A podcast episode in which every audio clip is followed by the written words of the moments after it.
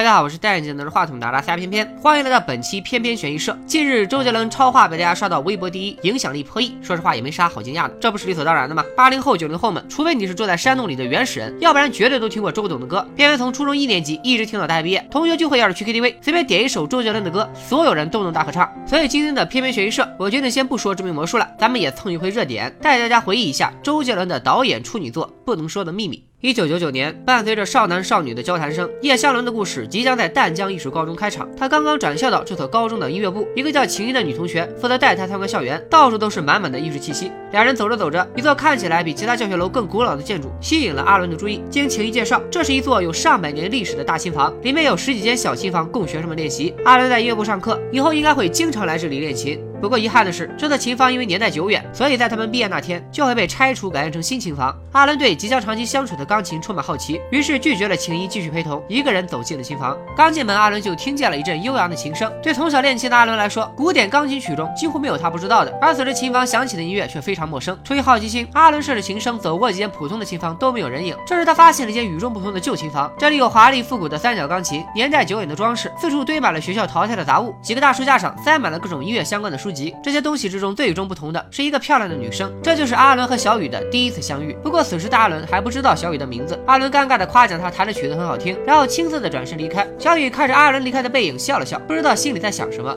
再见面，阿伦已经正式开始上课，班主任正讲着枯燥的音乐史。本来阿伦已经神游天际了，这时迟到的小雨让他眼前一亮。小雨一边道歉，一边默默的坐到了教室的最后一排。阿伦忍不住回头看，六号被班主任逮了个正着。班主任意有所指的说，有些同学就是不注意听讲，当然指的就是阿伦。小雨和坐前一排的晴依都露出了羞涩的。笑容，少年的情窦初开，或许就在这一瞬间，在没有人知道的时候，秘密的生长着。看到这里，可能大部分观众都会以为这就是一部俗套狗血的校园三角恋。不好意思，这里是偏偏悬疑社，而且抛开对周杰伦的粉丝滤镜，我依然认为《不能说的秘密》是一部非常优秀的悬疑片。咱们接着看。下课之后，阿伦问起小雨之前在旧琴房弹的那首曲子是什么，小雨踮起脚尖，在他耳边说道：“这是不能说的。”小雨说完就跑，阿伦只当他是开玩笑，还鼓起勇气在人来人往的走廊大声问小雨叫什么名字。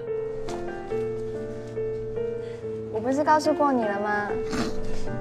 阿伦还想去追，不巧又被班主任逮住，当着大家的面教训他，不要整天只想着泡妞。放学时突然下起大雨，阿伦再次在屋檐下发现小雨。虽然其他同学都急着回家，可阿伦和小雨却好像没有被大雨影响心情，两个人一起开心的等雨停。雨停之后，阿伦骑车送小雨回家。一路上，阿伦问了他很多问题，大部分小雨都表示是秘密，不肯说。而一些无关痛痒的问题，类似喜欢的音乐家和天气，小雨就会说都喜欢。阿伦没办法，他想了想，又觉得日子还长，早晚有一天会知道这些问题的答案。不知不觉，阿伦已经快接到小雨家。小雨说不想让家人看见，没让阿伦送到门口。分别之前，小雨还是告诉了阿伦他的名字。单纯的阿伦只是知道个名字，就美得找不着北了。俗话说友情饮水饱，阿伦路过市场，连平时要买的菜都忘记拿。要不是卖菜的大婶好心提醒，阿伦和他爸今晚大概就只能喝西北风了。第二天的早操时间，阿伦边做操边四下张望，他满心期待的小雨没有出现。这时晴依问他在找谁，阿伦不好意思说出小雨的名字。晴依理所当然的觉得阿伦是在偷看自己。上课的时候，小雨的座位也空着，阿伦也只好按部就班的到旧琴房练琴。正练着，突然跑进来一个爆炸头和一个飞机头，躲进了柜子里。之后两个看起来很像小流氓的同学自报家门，他们是橄榄球队的，不知道闯了什么祸，正被教练追，走投无路才躲到琴房来。练完琴，阿伦在走廊里又遇见了小雨。小雨解释没上课是因为在练琴。阿伦虽然知道小雨是在说谎，但也并没有拆穿他。这时阿伦远远看到爆炸头和飞机头正在被教导主任教训，看阿伦的表情，他似乎非常怕主任，拉着小雨赶紧溜了。两个人逃课去海边，小雨突然问起阿伦爸爸的职业，阿伦也开玩笑说这是不能说的秘密。少年少女因为这些小玩笑也能开心半天，看他们在夕阳下打打闹闹，仿佛看见了我们自己逝去的青春。过了几天，小雨又来教室找阿伦，但是不巧，这次阿伦不在教室，只有晴依在和同学聊天。小雨刚刚叹了口气，就有一群同学匆忙的往琴房跑，说是有人在斗琴。小雨偷偷来到后排询问晴依，才知道斗琴的正是有钢琴王子之称的阿豪。和初中牛犊不怕虎的阿伦。斗琴这段明显致敬了海上钢琴师，但其实并不只是周董给自己加戏炫技，也埋下了不少伏笔。从这场戏我们可以知道，阿伦是个音乐天才，别人弹过一遍的曲子，他立刻就能记住，甚至可以现场用单手或者用两倍速弹完。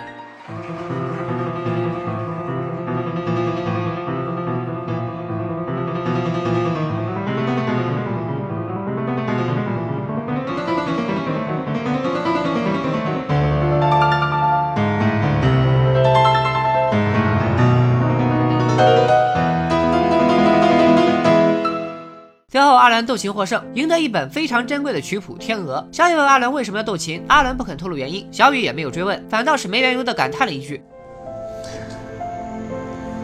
我能遇见你已经是很不可思议了。”后来阿伦和小雨经常一起练琴，虽然大部分时候旧琴房都不会被打扰，但也有不巧被班主任听到四手联弹的情况。最危险的一次，就是小雨藏进柜子里，班主任也还是发现了他。不过这次班主任却没有过多教育，似乎还愿意为两人保守秘密。阿伦笑着说：“只要琴弹得好，老师是不会生气的。”小雨则把一切归功于自己学习好。说笑之中，小雨看到墙上的油画，陷入了莫名悲伤的情绪。油画上正是钢琴大师肖邦最爱的女人。小雨感叹着：“肖邦虽然没能和他心爱的女人天长地久，但还是拥有了十年的美好时光。”阿伦不能理解小雨的伤感，只好沉默不语。画面转到阿伦家，原来平时一脸严肃的教导主任就是阿伦的爸爸。爷俩正在一张桌上吃饭，老爷问起阿伦下课后都跑去哪鬼混，是不是交了女朋友？阿伦骗他说是和爆炸头飞头出去玩。他们是坏朋友，你不要交这样的朋友。他们抽烟不听音乐，是坏人。其实大家都很清楚，现在阿伦的眼里除了小雨，几乎容不下别的人、别的事。小雨提出要阿伦骑自行车送他回家，阿伦想也没想就婉拒了。刚好小雨从琴房出来，他有点吃醋的问了和晴一样的问题，阿伦马上爽快的答应。两个人逃课来到阿伦常去的音像店，阿伦给小雨分享了自己最喜欢的老歌。小雨听到的一瞬间表情一变，突然亲了阿伦。还没等阿伦反应过来，小雨又马上因为害羞跑出了音像店。阿伦一路追着小雨跑到小雨家的天台，可能是跑得太急，再加上情绪激动，小雨突然哮喘发作。阿伦吓了一跳，他很担心小雨。小雨却说自己只是吓唬阿伦的。为了弥补惊魂未定的阿伦，小雨决定告诉阿伦一个秘密。不过这个秘密听上去像小雨的另一个玩笑。小雨笑着说：“从琴房到教室一共需要走一百零八步。”阿伦无奈的回击：“从我走向你只需要五步。”虽然小雨总是让阿伦感到无奈，但是他知道自己乐在其中。阿伦把斗琴用的天鹅曲谱送给小雨，并说当时斗琴就是单纯的想送他这个礼物。礼物送了，两人间的气氛也轻松起来。阿伦突然好奇小雨为什么经常一个人。小雨说没人喜欢我。他大胆的问阿伦喜不喜欢自己。阿伦支支吾吾回答不上来。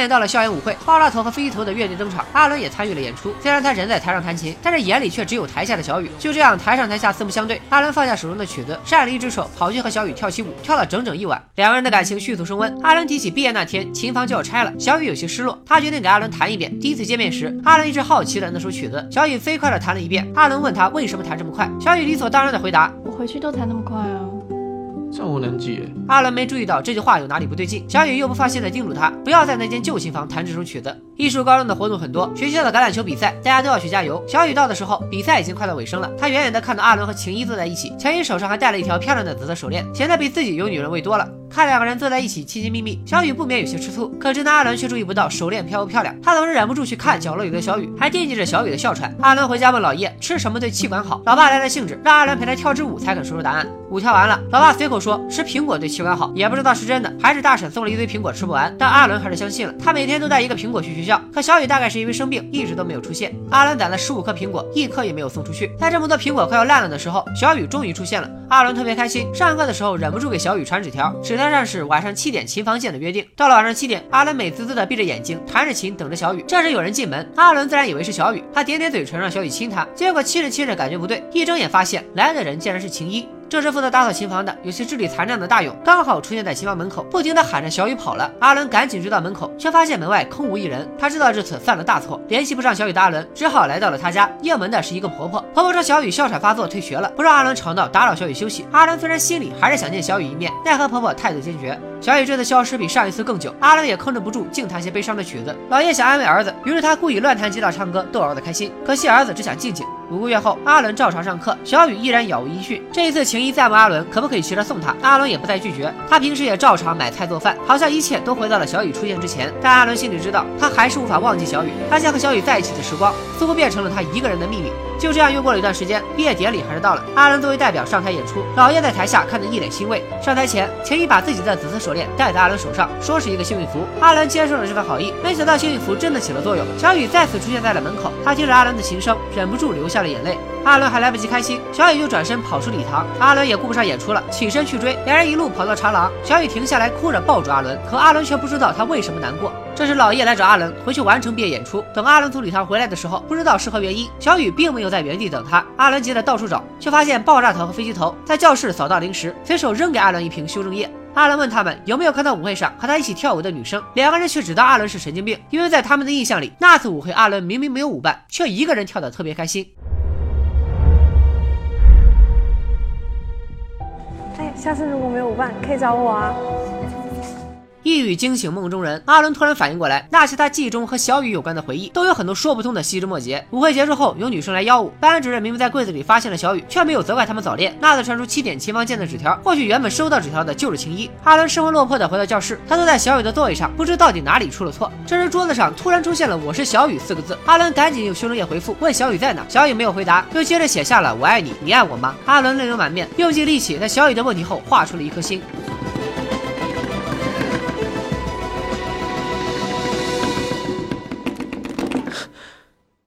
了找出答案，阿伦再次来到小雨家。原来那个一直不让他进门的婆婆就是小雨的妈妈。阿伦走进了小雨的房间，唱片机里放着的正是他曾给小雨听过的老歌。小雨妈妈则说，这首歌一直都是小雨最爱的歌。而当他在小雨最爱的《天鹅曲谱》里发现了夹着阿伦的画像，似乎突然明白了什么，懊悔不已，说自己应该相信女儿的。紧接着，小雨妈妈拿出了一张小雨和老叶的合影，照片中的老叶明显年轻了许多，发型也不一样了。看来想解开这个谜题，只能回家求助自己的老爸。老叶看着这张旧照片，打开了话匣子，讲起了尘封往事。小雨是他二十年前教过的学生，他音乐天赋极高，却又爱胡思乱想。因为没有能倾诉的对象，只好把这个秘密托付给他最信任的老师老叶。这个不能说的秘密就是，小雨在旧琴房的三角钢琴下发现了一本旧琴谱。这本琴谱上的曲子有神奇的魔力，只要小雨弹完整首曲子，就能穿越到二十年后。下一次如果弹得特别快，就能再回到二十年前自己的时空。但是只有他穿越之后第一眼见到的人，才能同样也看得到他。小雨就这样爱上了第一眼见到的那个男生，甚至两个人最爱听的老歌都是同一首。老叶不知道，但我们很清楚，这个男。男生就是老爷的儿子叶湘伦。这之后，小雨经常会到未来去看阿伦，因为要保证自己第一眼看到的是他，所以小雨闭着眼睛计算了从琴房的教室需要一百零八步。虽然他已经很小心了，但也不是每次都这么顺利。就像斗琴那天，他闭着眼睛数一百零八步走的教室，但看到的却是晴一。所以那天阿伦以为小雨没有在斗琴现场，但是晴一选择和小雨对话。大勇经常在旧琴房打扫，所以也有更不巧第一眼看到大勇的时候。因此，阿伦吻了晴一那天，只有大勇能看到小雨，阿伦是看不到的。小雨误会了阿伦，也意识到自己和阿伦始终不是一个时空的人，所以即使阿伦亲吻别的女生，他也没理由责。怪，可回到二十年前，小雨的日子也过得很辛苦。老叶把小雨的秘密告诉了班长，让他多多照顾小雨。没想到班长转眼就把这个秘密告诉了全班同学，秘密很快从班级传遍全校，同学们的恶意和嘲笑铺天盖地。而回到家，妈妈也以为小雨得了精神病，让他吃药。这些痛苦，小雨只能独自承受。很快，小雨不再去上课，在家休养了很长一段时间，也就是为什么阿伦整整五个月没有再见到小雨的原因。直到这天，老叶来到小雨家，希望他能回学校参加毕业典礼。小雨想起了和阿伦的约定，来到了学校。可同学们一看到小雨，就忍不住阴阳怪气，那些难听的嘲讽。快要让他喘不过气来，能逃避的地方只有一个，就是再弹一遍那首曲子，再去一次二十年后。可是再见到阿伦的喜悦没能持续太久。小雨看到了阿伦手上紫色的手链，自然以为阿伦已经和晴一在一起了，于是伤心的他又快速弹琴，回到了二十年前。小雨来到自己的座位上，用修容液在桌上一笔一画的写着。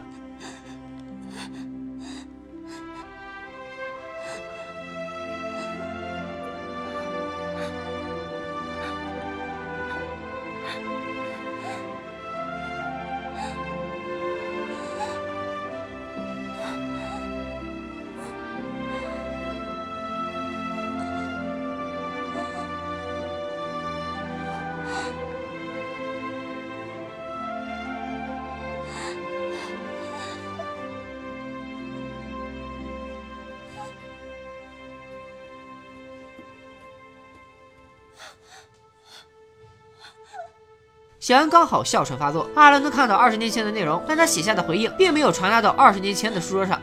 故事讲完了，老叶只当是自己曾经一个天资聪颖的学生，因为精神疾病和哮喘发作离开了人世，绝对不会想到小雨口中那个二十年后的男生正是自己的儿子。老叶拿出小雨的秘密琴谱想给阿伦看，却不见了阿伦的踪影。原来知道真相的阿伦早就不顾一切的骑着自行车冲回学校，琴房已经在拆除中。阿伦穿过各种障碍，终于来到了旧琴房。他没有时间耽搁，第一次可能也是最后一次，用自己所能实现的最快速度弹起这首名为《秘密》的钢琴曲。而家中的老叶翻开了这本二十年前的旧琴谱，无意中翻起了左上上角，居然发。发现了自己儿子的名字，他终于明白了一切，拼了老命往学校跑。就在琴房坍塌的最后一刻，一滴血掉在琴键上，阿伦顺利弹完整首曲子，回到了二十年前。小雨似乎还不认识阿伦，仿佛这是他们的第一次见面。不过阿伦觉得没关系，只要他们还能相遇，那一切都可以从头再来。还好故事的结局是美好的。一九七九年的毕业大合照上，小雨和阿伦并排站在一起。不能能说的秘密整个故事就到这里结束。很多同学可能心存疑惑，阿伦为什么穿越到一九七九年，居然可以出现在毕业照上，还能被其他同学看到呢？似乎是电影的 bug，其实也没必要纠结于这一点。秦普的卷首语有四句：随着音符踏上旅程，第一眼就决定了缘分。当旅途走到了末路时，回路藏在急速音律里。过去的小雨通过弹琴来到未来，只能被自己看到的第一个人看到。但是未来小雨用很快的速度弹琴回到过去，所有的同学和家人都是可以看到自己的。因为叶向伦第一次弹这首曲子就是快速弹琴回到过去，所以也并没有规定说只有他第一眼见到的人才能看见他。作为一部电影处女作，《不能说的秘密》有着完成度很高的故事，影片前半段的铺垫和后半段的悬念揭晓，可以称得上是严丝合缝。前面小雨说过的每一句奇怪的话，后面都得到了解释。比如小雨说过喜欢阿伦的背影，那是因为每次他闭着眼睛走到教室，都盼望着能看到阿伦的背影。另外，大勇这个角色，一九九九年的他出现时已经有了智力障碍，但是在老叶的回忆中，一九七九年初登场的大勇却是个正常的孩子，还维护过被同学们霸凌的小雨。可以推理出，正是因为和同学打架，导致大勇的大脑受损，变成后来这样，也解释了为什么小雨和大勇不但认识，而且彼此。熟悉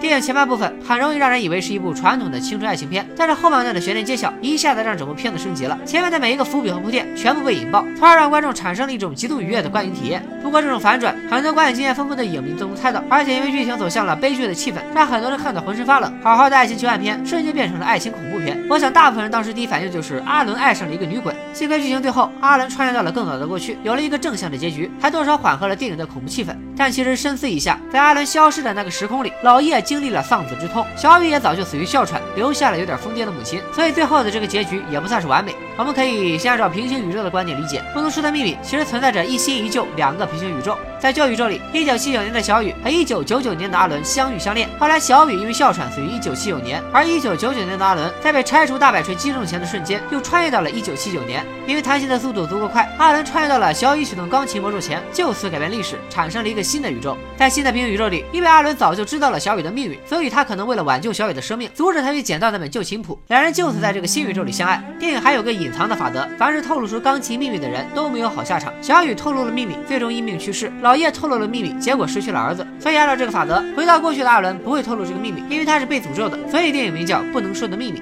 或许正是因为秘密一直被保守，新的平行宇宙里的琴谱一直没有出现，所以阿伦穿越而来的魔力逐渐消失，最终留了下来。也有人说不存在什么新的平行宇宙，阿伦在最后一次弹琴时就是被拆迁大锤击中去世，那些之后的剧情都是阿伦临死前的幻觉。但这个说法可能无法解释为何幻觉里穿越回去的小雨还不认识阿伦，因为如果是幻觉，一定是最完美的。阿伦回到过去，小雨应该马上和他相认。当然，你要是硬是希望能有一个大团圆结局，也可以这样理解，根本不存在什么平行宇宙，只有一个唯一的宇宙，过去和现在是即时相互影响的。证据就是小雨在一九七九年毕业那天用修正液写下告白，突然出现在了一九九九年的教室。如果旧宇宙发生的事情是确定的，那这些告白应该是一直留在桌子上的才对，不会突然出现。所以小雨并没有改变任何历史，它就是未来正在发生的历史的一部分。这么理解的话，直到阿伦穿越到过去的一瞬间，历史才被彻底改变。那个老叶丧子的未来时空全部坍塌，不复存在了，只有一个所有人都好好活着的大团圆结局。甚至这个结局里，在阿伦毕业后的几年内，当时的老叶结婚生子，又生下了一个阿伦。所以这个时空里有俩周杰伦，是不是非常大有不错？其实，在不能说的秘密里，能看到很多周董现实生活的影子。